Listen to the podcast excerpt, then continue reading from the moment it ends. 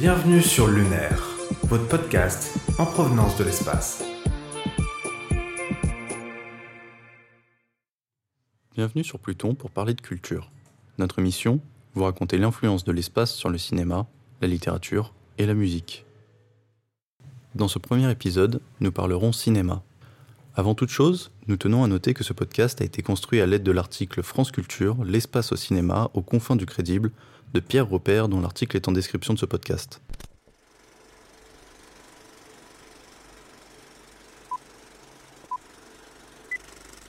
Au cinéma, si nous essayons de remonter aux origines, c'est en 1902 que l'on montre et que l'on imagine l'espace avec le film réalisé par Georges Méliès, Le voyage dans la Lune.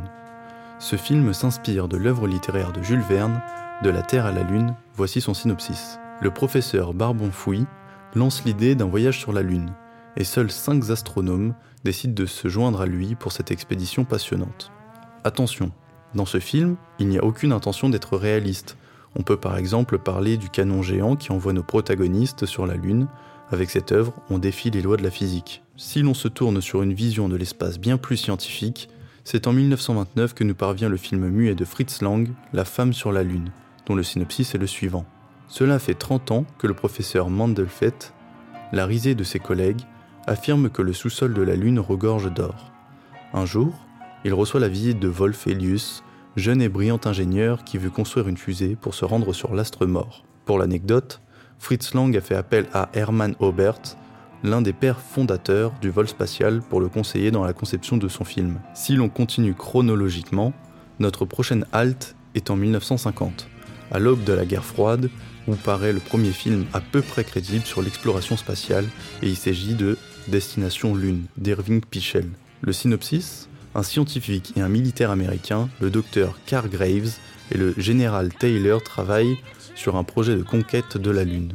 Pour financer le développement d'une fusée à propulsion nucléaire et la construction d'une base de lancement, ils s'assurent le concours de grands industriels du secteur privé. En faisant jouer leurs fibres patriotiques, ils triompheront de tous les obstacles notamment l'émotion que soulève dans le public le risque de la contamination radioactive pour mener à bien leur projet. C'est ensuite en 1968 que paraît le cultissime film 2001 L'Odyssée de l'espace de Stanley Kubrick, qui mêle prédiction car l'homme n'a toujours pas posé de pied sur la Lune et la science-fiction.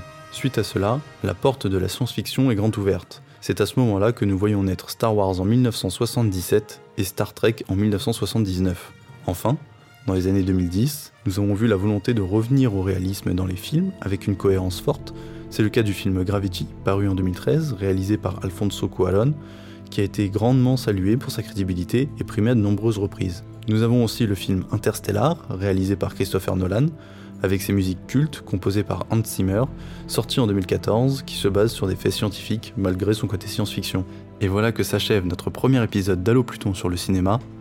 A bientôt pour une nouvelle revue culturelle produit pour le Digital Event de l'ESD Paris.